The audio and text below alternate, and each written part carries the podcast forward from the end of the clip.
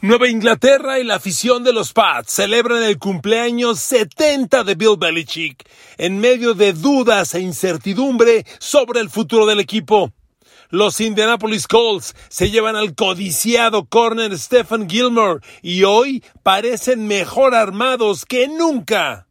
En la NFL, rebelión de receptores. Los contratos para Tyreek Hill, Devante Adams y otros generan malestar en los jóvenes aún no firmados, quienes se niegan a entrenar a las fechas programadas. Queridos amigos, bienvenidos a mi podcast. Un abrazo, gracias por estar aquí. Hay muchos temas de NFL con la cercanía del draft. Estamos a dos semanas del draft, un poquito más del draft. Fascinante época, fascinante fecha. El draft es el Super Bowl de la primavera. Quien gana el draft es el próximo campeón del Super Bowl. Se los digo así. Es muy importante. Pero bueno, antes de ese tema que vamos a hablar, generemos algunas, algunos comentarios sobre los acontecimientos de los últimos días. A ver, fanáticos de los Pats, ¿dónde andan? 70 años de Bill Belichick, 70 de edad. Y miren, yo no soy nadie para venir aquí a celebrar y traer pastelitos de Navidad y cantar las mañanitas, ¿verdad? Para empezar fue el domingo y, este podcast lo estoy grabando el lunes. El tema de, de tocar este asunto es que la incertidumbre en Nueva Inglaterra es muy grande. Si bien está Mac Jones y el coreback novato fue mejor de lo esperado, lo que usted quiera, de acuerdo a cómo se ve la NFL, hoy Nueva Inglaterra, híjole, pues no pinta. Pero no pinta ni cerca. Y cuando usted analiza al equipo, encontramos un mundo, un mundo de incertidumbres. A ver, amigos, empecemos por lo básico. Lo básico en estos tiempos, pues es tener listo y bien armado el staff de entrenadores. Los Pats ni siquiera tienen coordinador ofensivo. Y lo peor es que, de acuerdo a las especulaciones, quien va a ser el coordinador ofensivo es Matt Patricia, que ha sido el coordinador defensivo toda la vida y viene de fracasar como head coach de Detroit. Y su asistente será Joe Judge, quien viene de fracasar con los Giants y ha sido coordinador coach de equipos especiales toda la vida. A ver, ¿cómo que la ofensiva? La va a manejar ahora un coordinador defensivo de toda la vida y un coordinador de equipos especiales, ¿de qué me están hablando? En una NFL tan sofisticada, tan especializada, con ataques tan explosivos como, la, como Tampa Bay con Tom Brady y Byron Leftwich de coordinador ofensivo, como, como San Francisco con Kyle Shanahan de coach y, y, hombre que manda las llamadas ejecutando antes para Garópolo, ahora para Divo Samuel. Vaya con la sofisticación ofensiva que tiene la NFL de hoy. Me sales que el coordinador ofensivo de los Pats va a ser un coordinador anteriormente defensivo. Yo no digo que un coordinador defensivo no sepa de ofensiva. Por supuesto que lo sabe y por supuesto que puede hacer la chamba, estoy de acuerdo. Pero ustedes creen que le compites a lo mejor de la NFL cambiando el rol a un coordinador defensivo. Les voy a decir una cosa. En mi vida había visto esto, ¿eh? Así se las pongo. Un coordinador defensivo se lleva esa etiqueta toda la vida. ¿Por qué? Porque la NFL es una liga de especializaciones. Tanto que un coach, un head coach como Belichick, necesita especialistas por posición. Un coordinador defensivo, un ofensivo, un coach de linebackers, un coach de esquineros, un coach de safeties. Ese es el mundo especializado de la NFL.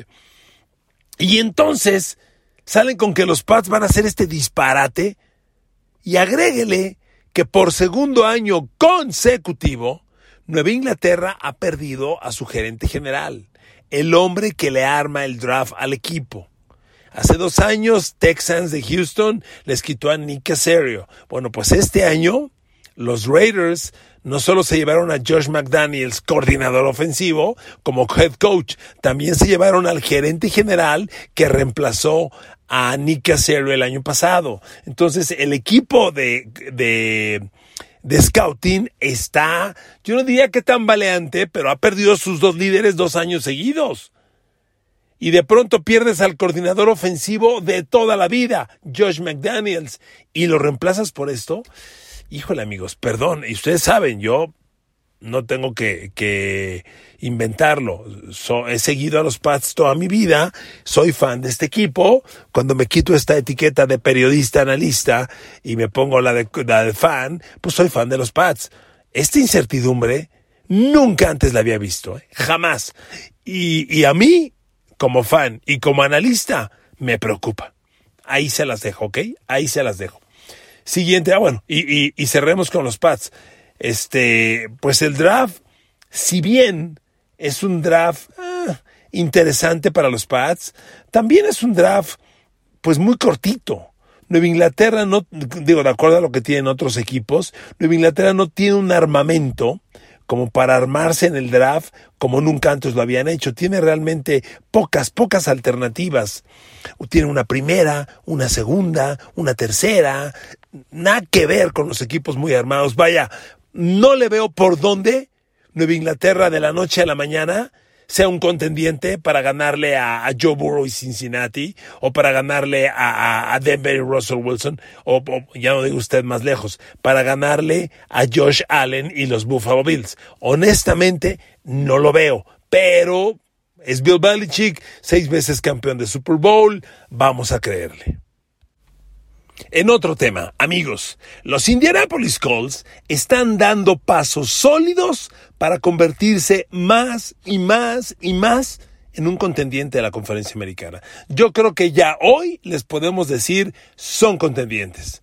La llegada de Matt Ryan, perdón, lo canté muchas veces, un quarterback elite. Yo sospechaba que iba a salir de Atlanta, sospechaba que venía el movimiento, se los dije, se los dije, se los canté. Sigo sin entender por qué Pittsburgh no hizo algo por Matt Ryan. Bueno, lo hicieron los Colts. Y los Colts tienen a un quarterback garantía, estable, que nunca se lesiona, con un bajo porcentaje de error, lo tienen al mando. Es el mejor coreback que ha tenido Indianapolis desde Peyton Manning. Así se las pongo. Y resulta que este fin de semana los Indianapolis Colts firmaron a una de las últimas, tal vez la última joya de la agencia libre que no caía, no caía, no caía y no caía. El corner Stephen Gilmore. El Stephen Gilmore, le quiero recordar así muy rápido, hace dos años, nada más dos años, fue defensivo del año en la NFL. ¿eh? Defensivo del año, algo que casi nunca se ve.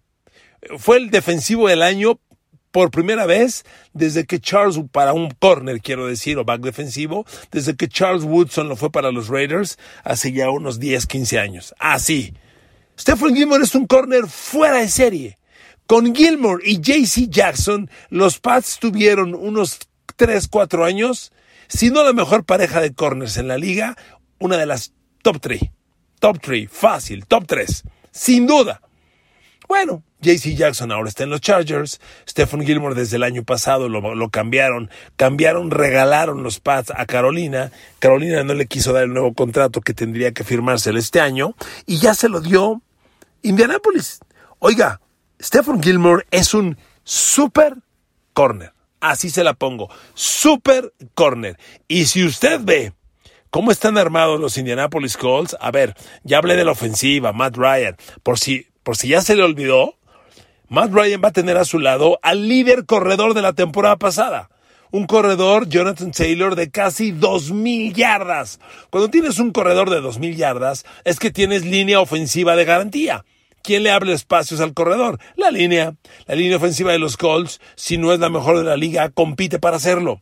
Y además es tan buena bloqueando carrera como bloqueando pase. Entonces, Matt Ryan va a tener a Jonathan Taylor, a una línea ofensiva elite. Todavía le faltan armas como receptores. Los Colts tienen que ir al draft por otro receptor de impacto o esperar que Paris Campbell madure y se convierta en el receptor elite que ellos están esperando. Porque Michael Pittman ya lo fue desde el año pasado, receptor de mil yardas y cien recepciones. Este, el cerrado Mo Alex Cox es, es muy apenas average, necesitan mejorarlo. Pero a ver amigos, la defensa, la defensa parece que con Stephen Gilmore ya está lista. Primero, dejaron ir a Rock Yassin a los Raiders, lo cambiaron, porque Kenny Moore tuvo un año fantástico. Y ahora Kenny Moore tendrá de compañero a Stephen Gilmore. A ver, pues apúntele a los, a los Indianapolis Colts una pareja de corners que le va a competir a la de Denver como la mejor de la liga. Sinceramente, Stephen Gilmore y Kenny Moore van a ser garantía. Los Colts debieron a Stephen Gilmore contrato de 12 millones de dólares al año y con eso lo tienen contento.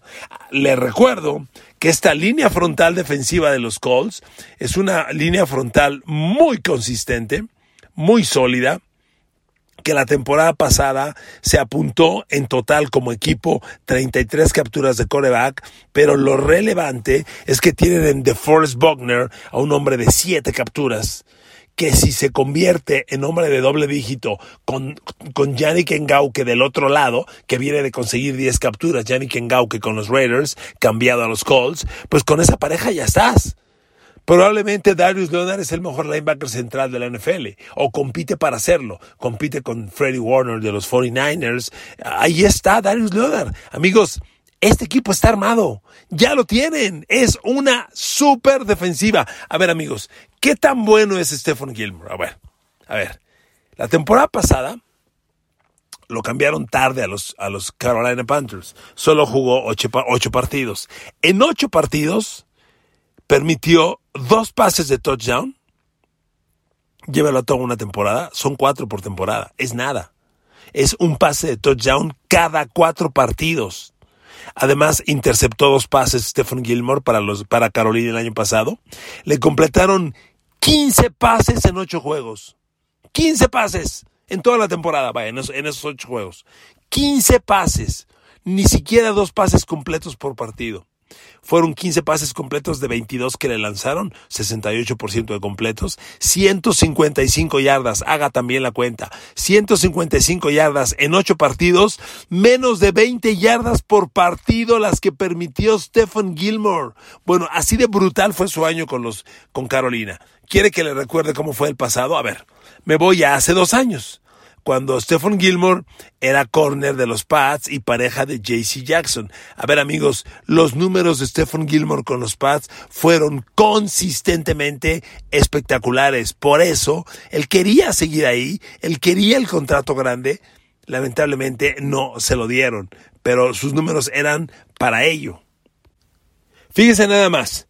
Jugando 11 partidos en el 2020, a Stephen Gilmore le metieron dos pases de touchdown, dos en 11 juegos. En esa temporada le completaron 27 pases de 42 lanzados, nuevamente un porcentaje brutal, menos de tres pases completos por partido. Fueron 354 yardas en 11 partidos más o menos 30 yardas por juego. Amigos, son números brillantes. Me voy un año antes, 2019. Stephen Gilmore con los Pats en el 2019. Ahí jugó los 17 partidos. Le metieron un pase de touchdown en todo el año. Uno en 17 partidos. Amigos, es fue el año en el que fue defensivo del año en la NFL. Defensive Player of the Year. A ver, amigos, increíble. En 17 partidos en el 2019 le completaron 48 pases. Dos y medio pases por partido. Tuvo menos del 50% de pases completos permitidos. permitió 48 completos de 97 lanzados. No, amigos, Stephen Gilmore es un fuera de serie. Y en compañía de Kenny Moore, un corner del que nadie habla, los Colts ya están armados. Yo veo, yo veo a la defensa Colts, yo veo a The Forest Bogner. Aquí la única clave es que Yannick Ngauke juegue al nivel que jugó con los Raiders la temporada pasada. Que entregue doble dígito de capturas de coreback. Porque si él lo logra, lo va a lograr The Forest Bogner. Y con eso el equipo va a brincar y se va a meter a competirle a los más grandes, sinceramente, a los más grandes. Los, los Colts ya tienen el equipo para dar ese salto. Su defensa necesitaba el playmaker del perímetro. Amigos, con esto y con un Matt Ryan estable, a ver, nadie habla de los Colts. Nadie. A mí me gusta muchísimo más Matt Ryan que Ryan Tannehill en Indianápolis. Ya no diga usted Trevor Lawrence en Jacksonville o Davis Mills en, en Houston. Estoy hablando de su división, la división de los Colts. Claramente los Colts tienen el mejor coreback, el mejor corredor, la mejor defensiva, su defensiva compite con la Titans. Aquí permítame meter freno, sí, perdón, perdón, perdón. Titans tiene una defensa elite. Los Colts le compiten a la defensa de los, de los Titans, sin duda, pero con Mari Ice de coreback, esa puede ser la enorme diferencia. Amigos, nadie habla de los Colts. Nadie habla de los Colts. Se están armando bien. Y falta el draft. No llegan armadísimos al draft porque no tienen primera de draft. Tienen segunda, que va a ser la, 40, la selección 42 global. Tienen una tercera, una cuarta, dos quintas, una sexta y una séptima. Es un draft discreto. Discreto. Nada más no tienen primera. Ok. Necesitan que esa segunda de draft sea un receptor o una ala cerrada que contribuya no digo de impacto inmediato, que contribuya, que pueda entrar al campo y tener 30 recepciones en el año, 40 recepciones en el año. Necesitan, vamos a ver si lo consiguen. Y con eso este equipo está armado. Ojo, Julio Jones, si no mal recuerdo, sigue de gente libre, ¿verdad? No lo ha firmado nadie. Yo que los Colts firmo a Julio Jones. Julio Jones llegaría a los Colts para hacer lo que Gronkowski hizo en Tampa Bay no son temporadas de 100, de 100 recepciones y mil yardas, son recepciones de calidad, las que mueven las cadenas, las que consiguen el touchdown en zona de gol. Esas jugadas precisas que ganan los partidos determinantes son las que Gronkowski ha hecho con Brady en Tampa, son las que haría Julio Jones en los Colts. Si yo fuera Indianapolis Colts, si yo fuera el coordinador, el gerente general eh, eh, que se llama, este, ay Dios mío, Brian Galar, Brian, ah, se me va el nombre del, del, gerente general de los Colts. Si yo fuera él, iría por Julio Jones, sí o sí. ¿De acuerdo? Bueno, ahí les dejo ese tema. Siguiente tema.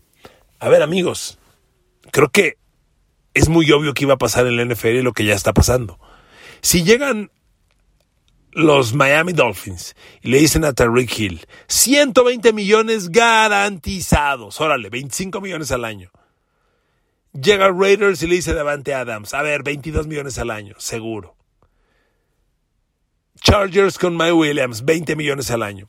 Si tres receptores elite como ellos cobran eso, ¿qué espera usted que hagan los demás? Ya se están revelando. Ya se están revelando. Miren, este fin de semana iniciaron los entrenamientos de la próxima temporada de la NFL. La NFL tiene varias etapas de entrenamiento y varios entrenamientos condicionados. Esta es la primera etapa de entrenamiento. Los jugadores van básicamente a revisar rutinas de levantamiento de pesas, a checarles el peso, a checar lesiones viejas, rehabilitaciones y a iniciar el trabajo. Y se puede hacer trabajo de cancha. Es muy importante el trabajo de cancha porque generas ritmo. Si bien no hay contacto, Está prohibido en los entrenamientos de estas fechas ponerte un casco, ponerte shoulders y darte de topes. Puedes ponerte el casco, pero no los shoulders. No puede haber golpe, golpeo. Pero un receptor puede correr trayectorias. Imagínense eh, eh, para Trey Lance, que solo jugó cuatro partidos la temporada pasada, lo importante que es empezar a lanzarle pases a Divo Samuel.